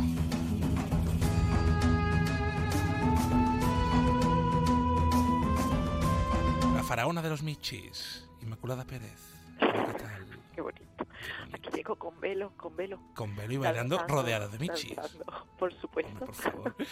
Hoy tenemos Michi, Michi monográfico de problemas cardíacos. Porque tú sabes que nosotros somos muy tecnológicos, o sea, somos una clínica donde siempre lo que intentamos es la detección precoz. Para eso hace falta mm, mucho material y en este caso vamos a hablar de la ecocardiografía en gatos como técnica de detección precoz de problemas cardíacos que son muy frecuentes. Los gatos, ¿cuánto, ¿cuántas cardiopatías? O sea, ¿cómo, cómo se cifra el- las cardiopatías que pueden sufrir los gatitos? Mira, lo- algunos estudios hablan de que la incidencia puede, suf- puede subir al 30% y, y el, el tema es que es difícil porque en un gran número de casos no se asocia ni con soplo ni con ninguna sintomatología apreciable por el propietario, de manera que cuando llegan a la clínica ya con un problema cardíaco llevan años. Entonces lo que queremos es buscarlo pronto. ¿Y cuáles, son, ¿Y pronto. cuáles son los gatos que pueden tener estos problemitas? Lo pueden tener todos, pero sobre todo los gatos de raza, los persas, exóticos, Maine Coon, bosque de Noruega, y los egipcios, los que no tienen pelito, ¿vale? tienen una alta incidencia de problemas cardíacos. Alta, alta, alta. Pobrecitos míos. muy alta. ¿Y, y qué tipo de problemas puede ser? ¿Cómo los dividís? Nosotros lo dividimos en grandes grupos, ¿vale? Cardiomiopatías de fenotipo hipertrófico, que es como se llaman ahora, cardiomiopatías de fenotipo dilatado y luego problemas de comunicación entre cámaras cardíacas. Existen otros problemas, ¿eh? No, no todo es tan sencillo. Tenemos cardiomiopatía restrictiva, valvulopatía, problemas secundarios que provocan problemas cardíacos, por ejemplo, tumores, más cosas. Y también malformaciones, que son más raras, ¿eh? de todas maneras, estas cosas desde un punto de vista estadístico. Bueno, ¿y esto cómo se pilla, doctora? Porque los gatos son especiales, como ellos mismos. Sí, sí. Tú ya sabes qué pasa con los gatos. Lo primero que hacen con los síntomas, que Jaime? Esconderlos. Esconderse de lo mismo. Efectivamente, entonces, eh, de forma contraria a lo que ocurre con los perros, que con un fonendo y una radiografía mm, podemos hacer un cribaje muy temprano, en los gatos, que, que son dioses y de otros planetas. ahora pegaba, ahora pegaba. Ahora pegaba, por favor. Claro, ellos son especialistas en ocultar absolutamente todo y aquí obviamente lo van a poner difícil, ¿no? Efectivamente, entonces claro, por, por fortuna aquí eh, nosotros hablamos de gold standard que es eh, la, la, técnica de verdad, de verdad, de verdad que nos permite diferenciar eh, con un buen ecografista y muy buenos ecógrafos podemos medir funciones sistólicas, eh, diastólicas, grosores de pared, cosas que se van a permitir, que nos van a permitir hacer un diagnóstico muy precoz que es lo que queremos hacer. Claro, eso es importante. En, en vuestras clínicas estaréis preparadísimos, ¿no? Para, para pillar todo, todo, todas estas cardiopatías. Sí, sí, lo, lo intentamos, lo intentamos, porque lo que queremos es diagnosticar de forma temprana. ¿Y qué tipo de cardiopatía? Es que me ha dicho unos nombres ahí súper turbios y yo me he quedado en plan, ¿esta qué dice? ¿Esta qué, le está dando, doctora? Mira, que, me quedo con la primera, por ejemplo, ¿qué es la cardiomiopatía hipertrófica? Mira, la, la hipertrófica es una enfermedad primaria del músculo cardíaco, eh, que, que el músculo cardíaco es el que está malito, solamente él, que produce un aumento de la masa muscular del corazón, pero en vez de crecer el corazón para afuera, lo crece para adentro. Entonces es una hipertrofia de manera que el huequecito del ventrículo izquierdo va quedando cada vez más pequeñita, ¿vale? ¿Qué pasa? Que el corazón tiene que palpitar cada vez más, más, más rápido para sacar un volumen de sangre normal. Te lo estoy explicando de esta manera, ¿no? Pero que es cierto que lo podemos detectar con ecografía, porque con radiografía no vamos a ver cambio. Entiendo que la dilatada es lo contrario. Efectivamente, es también una enfermedad primaria del músculo cardíaco y lo que se produce es un adelgazamiento, de manera que va degenerando la musculatura, empeora en la función de sístole y de diástole y se detecta también con ecografía, que es el patrón oro para detectarlo. ¿Y todos los gatos necesitan una ecografía o, hay excepciones? Sorpresa, dime que sí, por favor. Mira, yo, mm, yo no, en principio, cuando son gatos destinados a cría, si son de razas predispuestas, si vemos un soplo en, consulta, si son gatos, por ejemplo, los egipcios que te he dicho, yo te diría que sí. Es más, yo en consulta lo recomiendo. ¿vale? y ya si presenta eh, soplo, cansancio, todo vómito, pérdida de peso, desmayo, mm, mm, vamos, es una de las pruebas diagnósticas de, lesión. ¿Y, qué ventaja tiene un diagnóstico rápido? La principal ventaja, eh, por supuesto, el conocimiento de, si tenemos o no tenemos un problema, la prevención de problemas embólicos, que es lo que suelen hacer mis gatitos, el, el poder darle medicación temprana, el intentar ralentizar la enfermedad y luego ya prevenir derrames pleurales, edemas de pulmón, porque vamos instaurando tratamiento preventivo y el hacer los controles. No es lo mismo encontrártelo de sopetón que llevar años cuidando a tu animal, o sea, podemos alargar mucho. Y también buscamos arritmias y las podemos las podemos tratar también. ¿Y esto duele? Dime que no, por favor. Pues mira, mm, no te puedo decir que no, porque claro, mm. los gatos no hablan, porque ya esconden los síntomas, imagínate. Pero lo que sí que nos cuentan, porque son enfermedades que son muy parecidas en personas, y las personas que lo tienen te dicen que sí que duele. Entonces nosotros sí pensamos que en algunos casos pueden provocar dolor, aunque pensamos también que varía, ¿no? De, unos animales a otros. Pero no te puedo decir que no, no tenemos la certeza de que no duela. Bueno, bueno, bueno, ya se me ha puesto ahí el pellizquito ahí Ay. chiquitito, porque como todo el mundo sabe, es que yo tengo dos michis en mi casa y en estas cosas soy últimamente ultra, hiper, mega sensible, pero bueno. ¡Ay, Dios mío, Dios mío! Bueno, vamos con el maullido 1. Mira, recuerda que la ecocardiografía puede ser una buena técnica de detección precoz de una enfermedad cardíaca. Jaime, que eso es bueno. Eso es bueno, eso es bueno. Vamos con el maullido 2. necesitamos material específico, muy específico, eh, y también es verdad que tenemos test y tenemos analíticas de sangre que nos van a hacer marcadores cardíacos. Eso también es muy bueno. Eso es muy bueno. Y el Muy maullido bueno. 3. Siempre va a ser tu veterinario de confianza el que te realice o derive a un centro eh, donde se pueden hacer estos cribajes. En nuestro caso nosotros lo podemos hacer. Hombre, por supuesto, como no podía ser de otra manera, en la Clínica Veterinaria Plaza de España, Clínica del Estadio, que son los mejores. Y no lo digo por nada, sino porque es que soy. Mis gatos están ahí y son maravillosos y están vivos y coleando para que lo vean ustedes. A que están gordos, bonitos y hermosos, doctora. Hermoso y hermosa y todo. Y más bonito, más bonito. Reino y reinones. Ah, todo, Dios mío. Dios mío. Ay, la verdad que sí, buenísimos de la muerte. Doctora Inmaculada Divino. Pérez, oye, como siempre, un abrazo enorme. Un beso. Ay, Dios mío. Sintonía de la radio, estás en Onda Cero.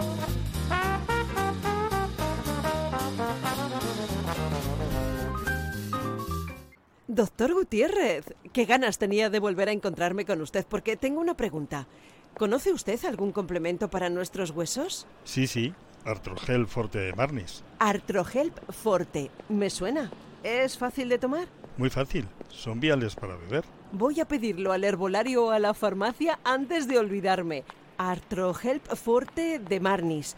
Artrohelp Forte de Marnis. Artrohelp Forte de Marnis. Artrohelp Forte de Marnis. Artrohelp Forte de Marnis. Artrohelp Forte de Marnis. Pero mujer, métete en marnis.com y así no se te olvida. Vamos con el deporte, José Antonio Rivas, buenas tardes.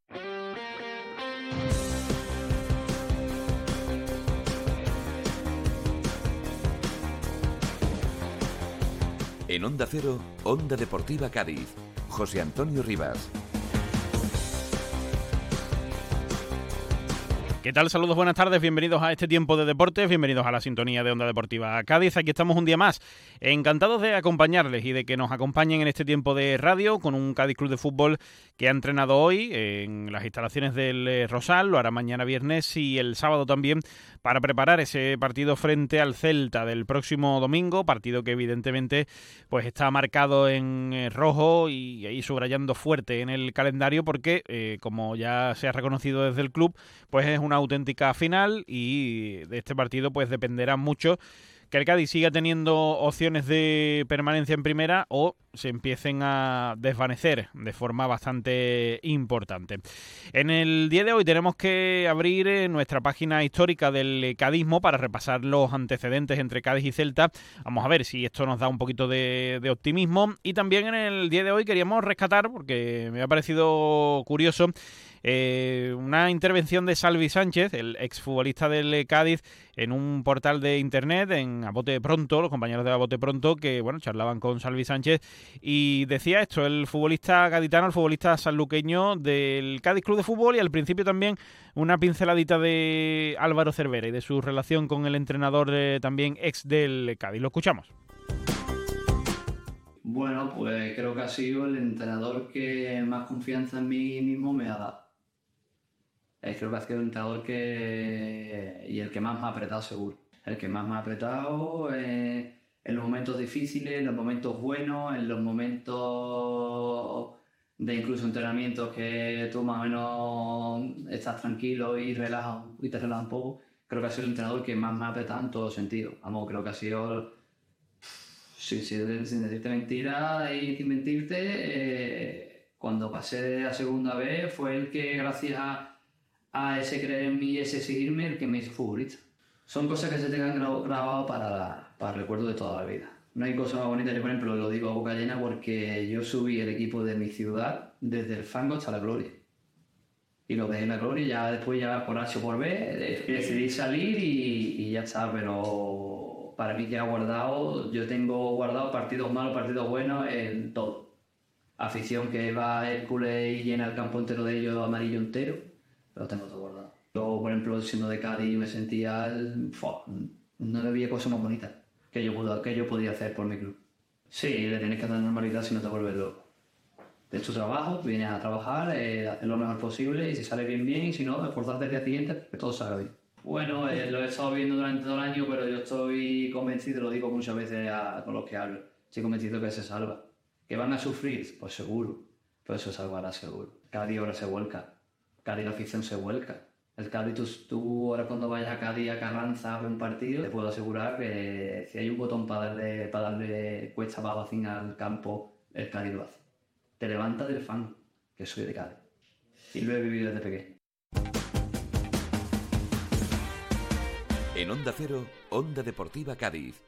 José Antonio Rivas. Sintonía de Onda Cero, aquí seguimos y vamos a repasar como cada semana cómo le ha ido al Cádiz recibiendo al Celta en este partido que puede ser clave para la temporada, para bien o para mal. Y queremos pues eh, animarnos un poquito, eh, mirando a la historia, repasando esos antecedentes históricos entre el Cádiz y el conjunto vigués, como siempre con nuestro historiador de cabecera, Enrique Díaz. Enrique, ¿qué tal? Buenas tardes. Hola, buenas tardes, Antonio. y Como siempre, el saludo a nuestra querida audiencia. Eso es, que no falte y retomando ya la, la normalidad después de las fechas carnavaleras y eh, retomamos la... Quedan los artibles. Eso, queda, queda todavía, pero ya aquí nosotros pues eh, retomamos esta sección con, con normalidad y, y demás.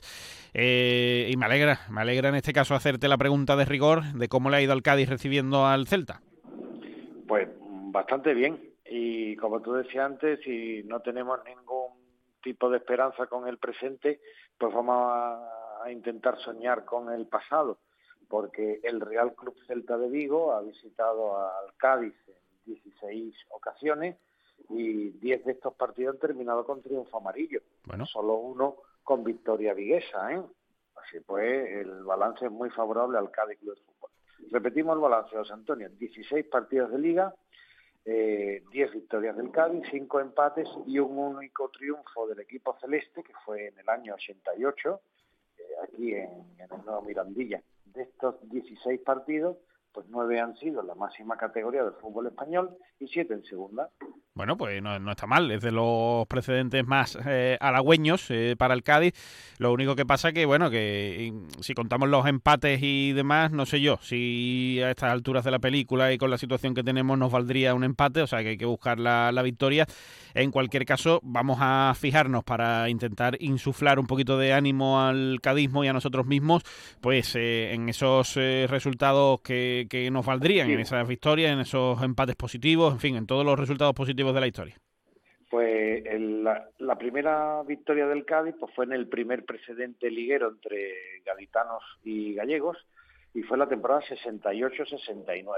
Y el Cádiz se impuso por 1-0 con gol de Matías, un delantero que venía de las Islas Baleares y la verdad es que dio muy buen resultado en el Cádiz Club de Fútbol. Segundo triunfo del Cádiz, temporada 75 75-76, igualmente por 1-0 y el gol amarillo pues lo marcó uno de los mitos de nuestra historia, el chileno Fernando Carvalho. Temporada 79-80, idéntico resultado, victoria por 1-0 y el gol lo marcó Ramón, un centrocampista de él hemos hablado en alguna ocasión muy bueno, criado en la cantera del Cádiz y de Sanlúcar, fue traspasado al Real Betis eh, a finales de los 70. Y ahora pues eh, siempre me gusta destacar este partido 84-85 porque tuvo unas circunstancias muy especiales. Había huelga eh, de futbolistas eh, promocionada por el sindicato, por la AFE, y el Cádiz y el Real Club Celta pues jugaron con los equipos filiales. El Cádiz no tanto porque tres jugadores de la primera plantilla, concretamente Paco, Mirko Bojinovic y Escobar, jugaron aquel partido. Pero fue, la verdad que fue una situación bastante estrambótica porque y además una clara, una clara manipulación de la competición, Antonio. Sí, sí, claro, y además Esos que... puntos contaron y no jugaron las primeras plantillas, Sí, sí. jugaron los equipos filiales, jugadores juveniles. Es algo que hoy eh, cuesta difícil, eh, o sea, es difícil imaginar que pase. ¿eh?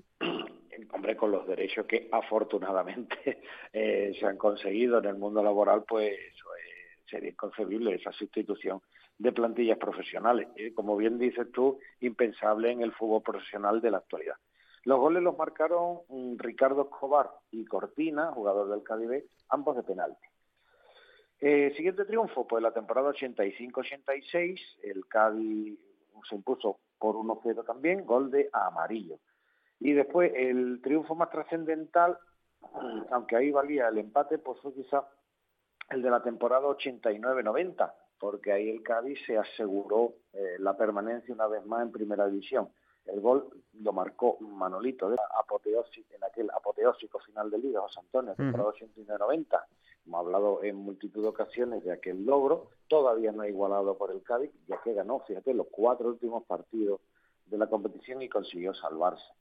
Y una victoria también que buena parte de la afición recordará, la de la 2004-2005, partido matinal en segunda división, y el Cádiz se impuso por 2-0, partidazo del Cádiz con goles de Oli y Pavoni. Eh, después temporada 2007-2008, 3-1, con dos goles de Dani, uno de Gastón Casa y exhibición de Lucas Lobo. Seguro que tú te acuerdas de aquel partido. Sí, sí, sí, muy buen partido. A Antonio Muñoz se, le caía la baba, como eso decir, el, el salivaba, ¿no? Como el perro de Paulov. A este lo vendo ya, con la exhibición que, que hizo y finalmente pues fue traspasado y, la temporada terminó en catástrofe, en descenso. Eh, temporada 2009-2010, eh, también un triunfo por 3-1 con goles de Cristian, Enrique, Diego Tristán y seguro que toda la audiencia pues recuerda el partido magnífico de la temporada pasada. El Cádiz se impuso por 1-0 y dio un paso casi decisivo para la permanencia. La verdad que 1-0, pero fue un resultado muy corto porque es que recuerdo que el Cádiz se comió al Celta. Sí, ¿eh? fue mejor, fue mejor. Seguramente después del que tú has eh, repasado, ¿no? De la 89-90 es el segundo. Claro, el segundo más trascendente porque eh, es verdad que no de forma matemática, pero prácticamente de forma virtual, pues sí se aseguró la permanencia. Incluso se estuvo ahí un ratito al final del partido para ver si el partido de, del Getafe, que era el que quedaba, ¿verdad? Sí tenía el resultado apropiado, pero finalmente hubo que, empatar en, en, Elche. Así pues, hemos repasado, hombre, por insuflar un poquito de optimismo a la afición, eh, estos resultados positivos y volvemos a decirlo, cuando son malos también lo comentamos. 16 eh, enfrentamientos, 10 victorias del Cádiz y una única derrota. Y eso sí, de esas 16 ligas, que es una estadística que creo que es interesante, pues el Celta ha quedado por encima del Cádiz en 11 ocasiones, un equipo que ahora lo vamos a ver tiene mucho mejor historial que el Cádiz en su historia y el Cádiz, pues lógicamente se ha impuesto al equipo vigués a final de temporada en cinco de estas 16 ligas. Bueno, pues venimos de repasar los antecedentes eh, en Pamplona, que son nefastos para el Cádiz. Yo creo, que no los podemos ahorrar. Sí, y, ahora... incluso ahorrarse el desplazamiento. Eso, sí, sí, sí. Y, ahora, bueno, pues cambiamos radicalmente y repasamos los del Celta aquí como, como local, que eh, pues, seguramente sean de, los de los mejores eh, en cuanto a, a estadísticas frente a rivales del Cádiz, ¿no? Al menos de los equipos, lógicamente, que están ahora mismo en, primera división. Así que, bueno, pues esa es nuestra, eh, nuestra aportación, nuestro granito de arena para que nos animemos todos un poco y nos agarremos a ese clavo ardiendo como tantas y tantas veces ha hecho el cadismo a lo largo de, su historia. Eh, venga, lo mencionabas tú, pues eh, vamos con ese historial del pues, Celta y ahora después vamos con el trasvase historial magnífico porque con la vigente, la temporada 2023-2024, el Real Club Celta ha jugado 58 temporadas en primera división, 32 en segunda, una en tercera y una en segunda B. Además, el Real Club Celta es el undécimo en la Liga Histórica Marca, que tú sabes que es la que consulto para la documentación de nuestra sección. Eh, el Cádiz, curiosamente, en esa misma liga, José Antonio, es el trigésimo primero. Bueno, no está mal. Eso para que se comparen ambos equipos. Y ya puedes decir que el Real Club Celta se fundó en 1923, es producto de la fusión de dos equipos vigueses, del Fortuna y del Vigo Sporting, y la verdad es que en Europa, en los años 2000, eh, concretamente en la 2003-2004, pues llegó a sus cotas más altas como equipo, ya que jugó la Champions League Tenía jugadores como Mostovoy, Sabo Milosevic, Gustavo López, que ahora saldrá en el trasvase, Edu, Cataña, Giovanella, Jandro, o sea, un equipo magnífico. que jugó, repito, la, Champions League, se enfrentó a, equipos tan importantes como el Milán, el Ajax y el Brujas, aunque cayó eliminado en octavos por el Arsenal. Otros logros históricos del Celta en, Copa, eh, perdón, en competición europea fue, aquella remontada en la UEFA de la 99-2000, fíjate, ¿eh? perdió en Turín en la ida 1-0 y en Balaído remontó hasta ganarle 4-0 a la vecchia señora. Sí. O sea, que es un, equipo de enorme prestigio, que fíjate, empezó a jugar en Europa en la UEFA por primera vez en el año 71 y fue eliminado por el Aberdeen. Así pues, este es el historial del Real Cruz Celta de Vigo. En otras ocasiones lo hemos dicho, es un equipo de los que se merecería tener algún título, ¿eh? porque ha jugado tres finales de Copa de España, pero ninguna de ellas la consiguió ganar. Eso es, y que ha, estado inmerso ahí en los actos de, de su centenario. centenario, sí, sí. Así que, bueno. Además, eh, yo recuerdo que don Francisco Márquez Veiga, que en paz descanse, expresidente del Cádiz, me dijo que aquella fusión pues fue problemática porque los equipos, tanto el Fortuna como el Vigo Sporting, no, no se podían ver. eran bastante, o eran, tenían una rivalidad enorme pero finalmente hubo acuerdo y fíjate el equipo tan, tan glorioso que se fundó en 1923 gracias a esa fusión. Bueno, pues fueron ahí inteligentes y miraron por el, por el bien común. Por el bien común, exacto. Bueno, venga, pues repasamos también el trasvase de jugadores y entrenadores entre ambos equipos. Pues curiosamente salen varios entrenadores, José Antonio, como por ejemplo Mariano Moreno, Roque Olsen, Pedrito, Juan Arza, Colin Addison, incluso me sale un secretario técnico que estuvo en ambas entidades, Félix Carnero, y como jugadores, hombre, pues homenaje a uno de nuestros mejores porteros, ya falleció hace unos años y tuve el enorme placer de poder entrevistarlo, Pepe Bermúdez, fue traspasado del Cádiz al Real Club Celta, Camilo Liz, Camilo Liz también, fíjate, en los años 40 eh, fue jugador del Cádiz, ha sido entrenador, eh, secretario técnico, también jugó en el Celta, eh, Mori, Kulafic, Salvi Mejía, que también jugó en primera división en el equipo Celtiña, el Toto Berizzo, eh, Gustavo López, Augusto Fernández, Jandro, eh, Machicha, el portero Falcón, aunque no llegó a jugar en el primer equipo del Cádiz, portero gaditano también estuvo allí en el Celta, y de pasado mucho más reciente, pues Bongonda, que jugó también en el Celta, y Maxi Gómez, siempre decimos lo mismo, qué temporada más lamentable la del delantero uruguayo. Sí. A ver si tenemos el mal del comentarista, José Antonio. Sí, y el mal del ex. queda el mal. Y el mal, del, ex, también, y, hace un buen partido contra el Celta. Y a mí me duele más, porque si es uruguayo y encima no está triunfando en el Cádiz, pues todavía me duele un poquito claro, Y si lo comparamos con la temporada que hizo allí en Vigo, pues claro, pues no tiene nada que ver. Bueno, pues ese es el, el, resumen, digamos, tanto en el apartado histórico del Real Club Celta como en el del trasvase, ¿de acuerdo? Eso es, bueno, pues lo dicho, eh, en el día de hoy, aparte de, mirar a la historia, que siempre nos gusta hacerlo, sirva esta sección como, como motivo de ánimo, eso, de ánimo y de, y de esperanza para para ir dentro de que estamos todos un poquito de capa caída, viendo la situación problemática del equipo, pero para ir con un poquito de, ánimo el, domingo y, bueno, y ¿por qué no? ¿Eh? Vamos a dejarlo ahí, ¿por qué no? Pues eh, Enrique, gracias, hasta la semana que viene, un abrazo. Un abrazo, hasta luego.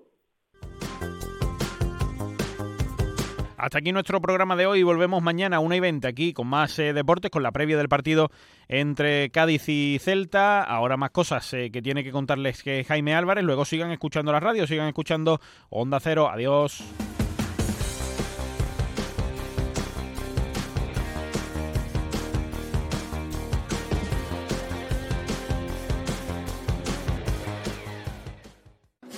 En Puerto Sherry vamos a hacer algo muy ilegal. Segunda concentración de agrupaciones ilegales de carnaval.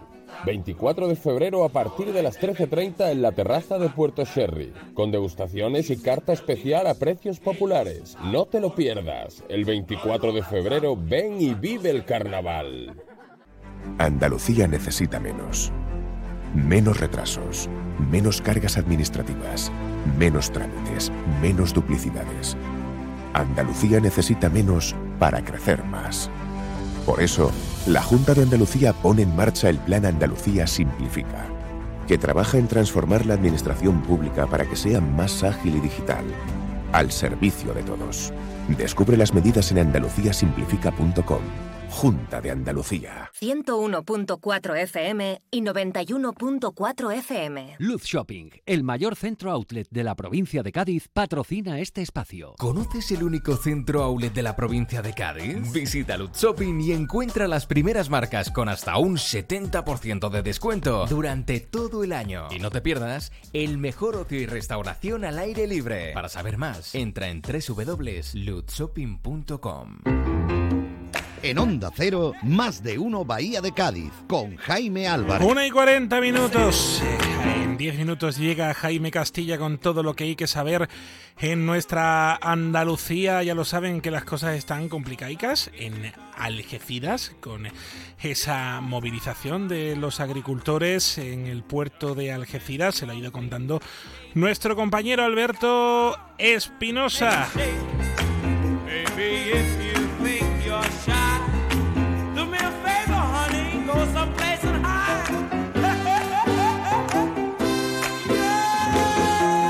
Mónica Mojica es la portavoz de la asociación de la plataforma Nuestro Corazón por Bandera. ¿Quiénes son ellos? ¿Quiénes son ellas? Pues son familiares eh, de los guardias civiles del colectivo de las fuerzas y cuerpos de la seguridad del Estado, en este caso del universo de, de, las familias de los guardias civiles, pues eh, que se ha gestado esta plataforma a raíz de lo que pasó en Barbate, ese asesinato de las dos personas, dos agentes de guardias civiles, eh, que sigue siendo noticia y va a seguir siendo noticia. Y piden más medios, piden más recursos. Mónica, ¿cómo está? Buenas tardes. Hola, buenas tardes. Bueno, eh, era eh, de justicia una plataforma de familiares de guardias civiles porque al fin y al cabo lo que pedís es algo que, que yo creo que es un clamor de toda la sociedad, más medios, más, más efectivos, mejores condiciones para, para vuestra familia, que es que lo tenéis en casa vosotros. Pues sí. Lo tenéis en casa y además, Mónica, eh, todo porque me imagino que esto sería una idea que tendríais en mente, pero eh, lo de Barbate os hizo dar el paso, ¿verdad? Sí, ya, ya esto fue la gota que, que colmó el vaso y, y bueno, pues eso, pensamos que, que no se podía quedar otra vez en nada y que dentro de, de, unos días, una semana, pues se olvide y todo siga igual. Claro, eh, ¿esta plataforma cuántos miembros eh, tiene? Bueno, ahora mismo que, claro, estamos a, es como decíamos ayer, que alrededor de ya de, de 3.600, 4.000 familias están unidas en todo, en todo esto que hemos iniciado. Esta plataforma, que además ya os estáis eh, haciendo todos los trámites para poner, eh, para ser una asociación, parte, eh, sin lugar a dudas, de una preocupación latente por las condiciones que sufren vuestras, vuestros familiares, por la falta de medios y por riesgos que no se entiende que no sean una profesión de alto riesgo los que nos defienden de los malos. Exactamente, la verdad es que estos días que se ha oído mucho esto, eh, pues claro, la gente es que no, no, no se lo creía, no podía creer que, que, ellos no fuesen profesión de riesgo, no lo entendían. Eso no lo entiende, yo creo, nadie. Porque esa presión que, que, tienen los agentes cuando llegan a casa, imagino que muchas veces cuando se bajan las defensas y uno llega a casa, eh, la preocupación brota. Uno tiene que mantener la compostura cuando está ejerciendo su labor, eh, pero cuando llega a casa esa preocupación y eso brota y, y, ves y vosotros, los familiares de, de los agentes, de las agentes, pues estaréis preocupados y os eh, contarán auténticas barbaridades, ¿no? Exactamente, y a veces pues pues no cuentan tanto pues para, para no preocuparnos, porque ya de por sí cuando salen uh -huh. de casa eh, estás con el alma en vilo, porque sabes a lo que se exponen cada día. ¿Vosotros estáis eh, afiliados a alguna religión, secta, partido político, institución o algo? Nada, nosotros nosotros somos eh, nosotras y nuestro movimiento y, y, no no nos casamos con nadie, como dijo ayer una de las de las compañeras de la plataforma. Claro, al fin y al cabo, no crear controversia, pero sí luchar por las condiciones de trabajo. Exactamente. Eh, estamos viendo en estos días, Mónica, una auténtica marea de cariño y de calor a, a, las familias y eso creo que es algo que también lo ponéis eh, mucho en valor, ¿verdad? Sí, la verdad es que esto nos reconforta un montón porque vemos que, tenemos mucho apoyo, apoyo del ciudadano. La verdad es que todo el mundo está volcado y, y nada más que mensajes de apoyo, que nos apoyan, que están con nosotras, con nosotros en general y que, que nada, que a seguir adelante.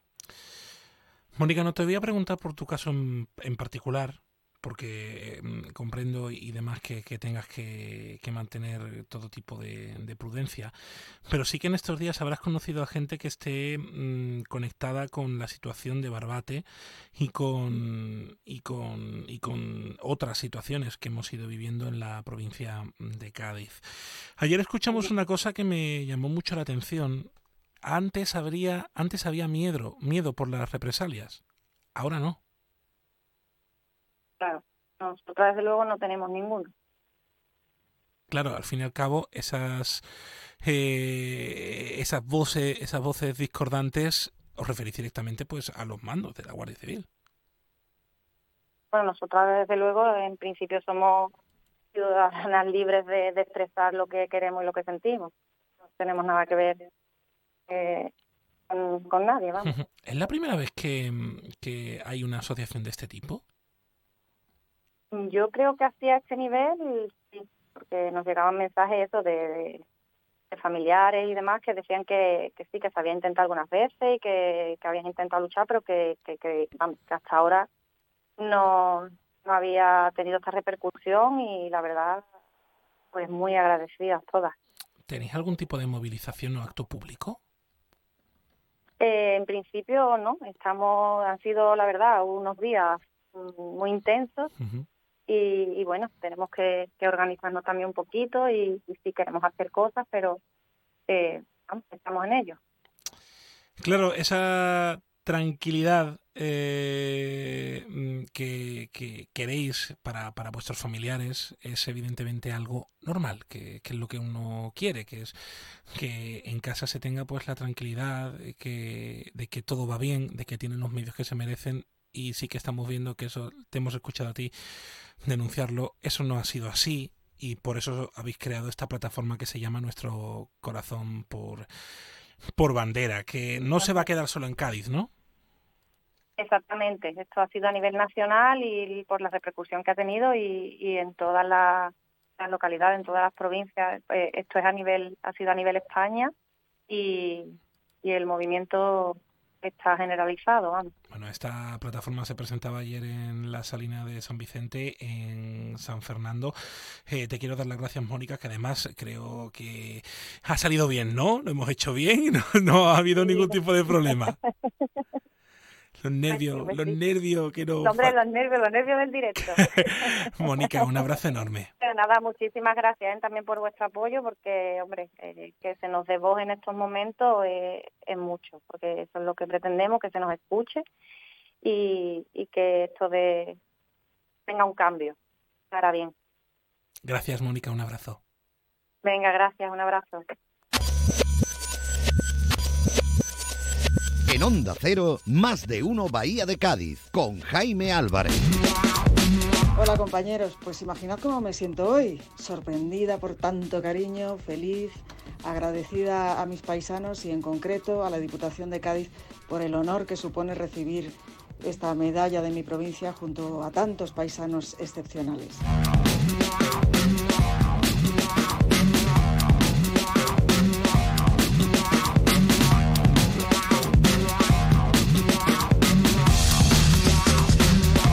Creo que la reconocen, Sandra Golpe, que se va a llevar eh, una de las medallas del día de la provincia de Cádiz.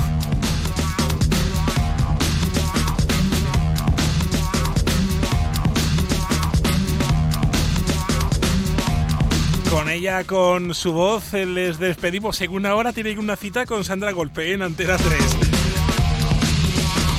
Y ahora con Jaime Castilla, con las noticias eh, del mediodía de Andalucía. Sigan en Onda Cero mañana más Bahía de Cádiz en este tiempo de radio, que es el de la radio, el de la 101.4 y el de la 91.4. Adiós.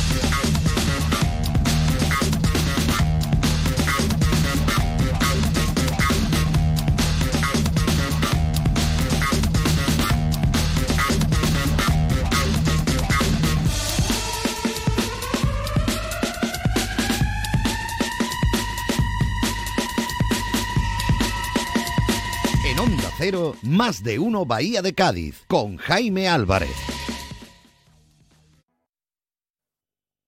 Onda Cero Andalucía, sobre todo. En Onda Cero, Noticias de Andalucía. Jaime Castilla. Buenas tardes. El presidente de la Junta y la ministra de Transición Ecológica se reúnen esta tarde en Sevilla tras la polémica con el último decreto de simplificación del gobierno andaluz que ya ha aceptado modificar. Mientras tanto, el campo centra hoy sus protestas en el puerto de Algeciras, donde los manifestantes bloquean algunos de sus accesos. Allí en Cádiz, la Guardia Civil ha mostrado su enfado con el director general de la Benemérita por sus palabras sobre la tragedia de Barbate y existe malestar también en Ceuta, donde a pesar de la visita express de Pedro Sánchez al rey de Marruecos, la aduana comercial sigue cerrada. Noticias de Andalucía. El Palacio de San Telmo de Sevilla acoge a las 5 y cuarto de esta tarde la reunión entre el presidente de la Junta, Juanma Moreno, y la ministra de Transición Ecológica, Teresa Rivera, para hablar de sequía y avanzar en el acuerdo de Doñana, un pacto que permitió la retirada de la ley para regularizar regadíos en el entorno del parque que tramitaba en el Parlamento andaluz el Partido Popular, pero que ha corrido peligro esta semana ese acuerdo por el decreto de simplificación de la Junta que introducía un cambio en la ley forestal, algo que ya ha sido corregido, como anunciaba ayer la Junta, y el propio Moreno explicaba hoy, defendiendo el diálogo y el acuerdo en beneficio del interés general. Nosotros somos un gobierno de diálogo, un gobierno de acuerdo y por eso yo siempre me reuniré cuantas veces sea posible con distintos representantes institucionales buscando siempre el interés general. Y en este caso lo que buscamos es intentar ambas administraciones, no solamente